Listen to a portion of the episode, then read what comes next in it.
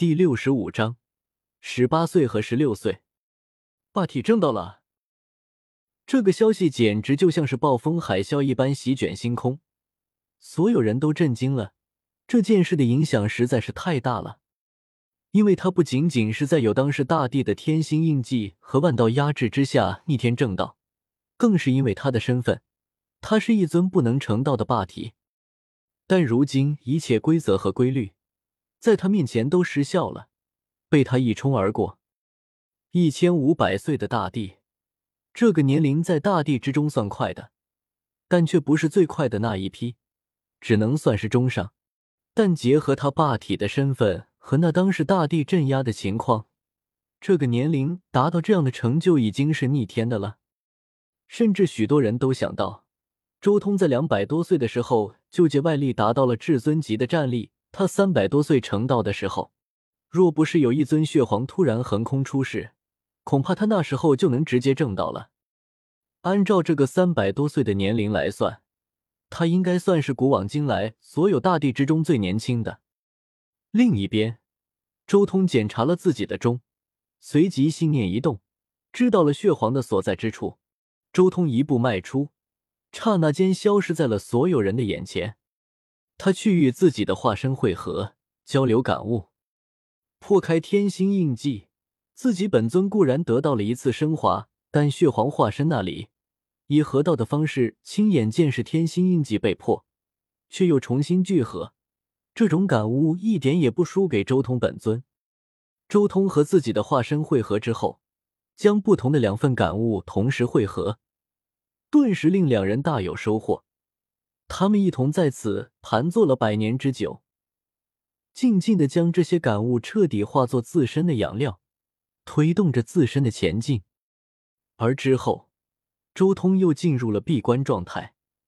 他要重新梳理一遍自己的霸中，令中上的法则更加顺畅，确定自己的道才是此中的主导者。毕竟霸中算是领先了自己半步，提前达到了仙气的状态，必须要时刻祭炼。而在这祭炼的过程中，钟身上所烙印的那无数大道符，也在进一步反哺周通，令他更进一步。另一边，血皇化身则在宇宙中四处游离，他在寻找那些曾经走上长生路至尊的一些感悟和烙印。这些东西都是最为关键的东西，给予周通不一样的视角。这个世界最不缺的就是各种大道和理念。一代代的至尊天骄为了长生都已经疯了。他们尝试过各种各样的实验和大道，有禁区至尊自斩一刀化作禁区，有妖皇这般闯荡成仙路，留下感悟；有羽化大帝这般走圣灵路，高歌猛进；有如同帝尊这般巅峰之时斩去道果，然后重修，超越以往；更有如狠人大帝这般大梦万古，于梦中前行。这个世界，各种至尊人物为了长生。为了活下去而做的各种尝试和感悟，才是最为珍贵的东西，是许多世界不存在的东西。唯有如同遮天这般，天地大道完善圆满，但世界本源不足的地方独有的特色。时光悠悠，转眼间又是数千年时光逝去，周通如今也已经五千岁了。宇宙星空中，许多曾经的对手、朋友和敌人都已经显得有些老态了。另类成道的修士也就万年左右的修士，一些没能成道的准帝，那寿元也就千年左右。如今这五年前过去，他们的人生也走了大半了。至于那些大圣，他们寿元更少，五千年岁月已经临近晚年了，甚至一些圣人。都已经临近作画，可以给自己选择葬地了。但周通不一样，以他如今的寿元，至少也有两万千年的时间。五千岁只是相当于普通人的十七八岁，还在青少年时期。他的人生还处于巅峰状态，道行、法力以及气血仍旧在成长，而且越来越强。他仅仅只是坐镇神域。但整个宇宙，无数人都能感知到他那如海一般浩瀚汪洋，却又霸道至极点的气血，兴不起一丝反抗之心。而周通自己十洞天神环之中，所有的不死神药也重新收割了一遍。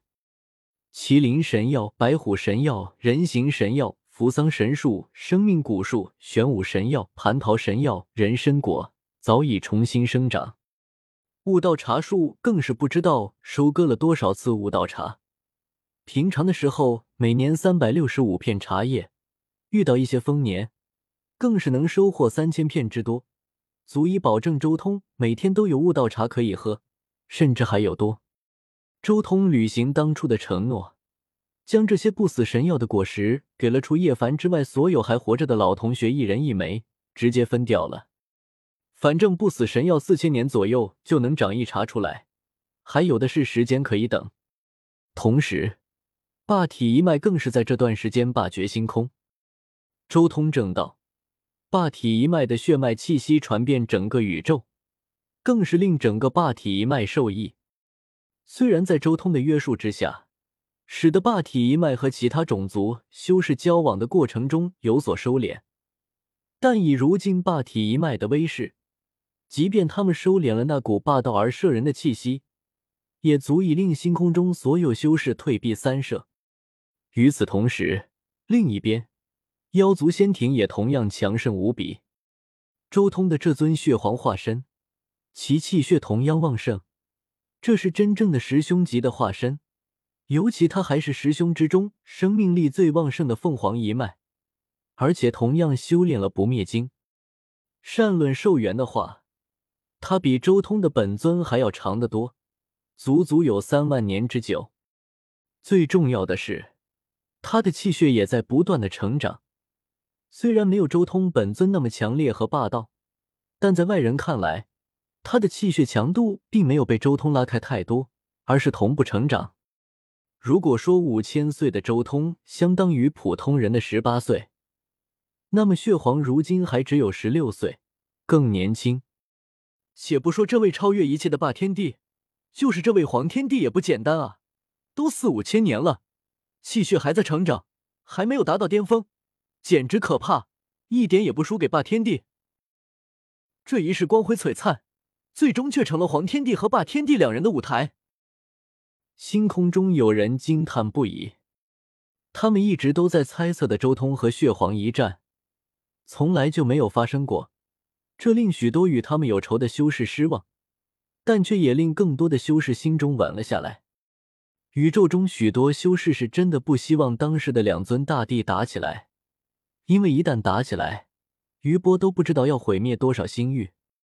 神域之中，五千年了，我的人生也走了一半，也要老了。往后的岁月也不知道还能陪伴你多久。颜如玉的声音带着一丝沧桑和感慨。周通当初就送了他不老仙葩，服用之后容颜不老，所以颜如玉如今依旧清纯靓丽。但他的心却已经经历了沧桑和岁月的洗礼。别多心，不死神药还在生长，将来还能炼制九转金丹。周通开口：“不一样的，将我和孩子一起封印起来吧。”颜如玉略有感慨，他知道自己是没希望挣到了，至少这一世没有希望。周通沉默了一阵。将颜如玉还有自己的两个孩子一同封印起来，他静静的盘坐于神域的道台之上，看向星空，眼眸越发深邃。